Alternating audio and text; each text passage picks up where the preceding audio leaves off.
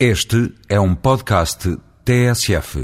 Sempre que o ex-ministro, por razões pessoais, decide abandonar a vida política e, por esta razão, assume posteriormente uma posição de relevo numa empresa ou decide dedicar-se a um negócio qualquer, optando pela vida de empresário, alguma imprensa e alguns políticos aproveitam a oportunidade para mediatizar o assunto, suscitando a questão da transparência da decisão, deixando no ar a suspeição de que terá havido favores ou mesmo enriquecimento indivíduo durante o exercício do cargo.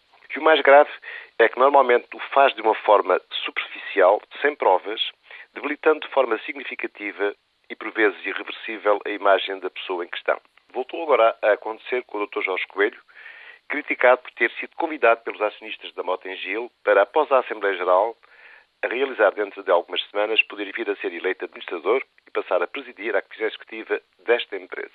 Não sou certamente a melhor pessoa para falar deste caso particular, não só porque, como é sabido, o Dr. Jorge Coelho, além do meu primo direito, foi meu chefe de gabinete e é hoje um dos meus maiores amigos, mas o seu caso permite-me questionar a forma leve, superficial, pouco profissional e por vezes irresponsável por esquecer a lei existente sobre esta matéria, com que a maioria destes casos são por vezes abordados em Portugal, sendo, a meu ver, a altura de lhe pôr o cobro.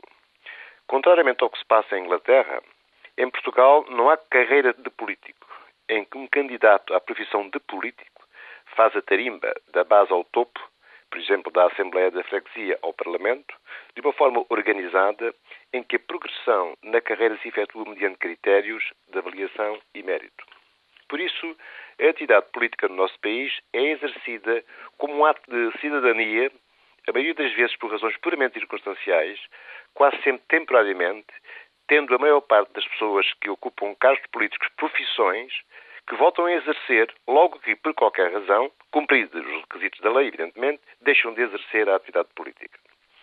Sou dos que entendo que o desempenho de cargos políticos, especialmente nas circunstâncias em que é feito em Portugal, é um ato de cidadania merecedor do maior respeito e consideração pela sociedade que servem, desde que exercidos no quadro da lei existente, evidentemente. Considero por isso injusta a má imagem que os políticos têm em Portugal.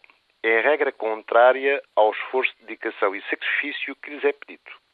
Não aceitando que situações como aquela que agora aconteceu com o Dr. Jorge Coelho sejam tratadas sem a profundidade e rigor mínimos, porque sendo análises frequentemente incompletas ou enviesadas para algum picante partidário, acabam muitas vezes por afetar a dignidade das pessoas visadas.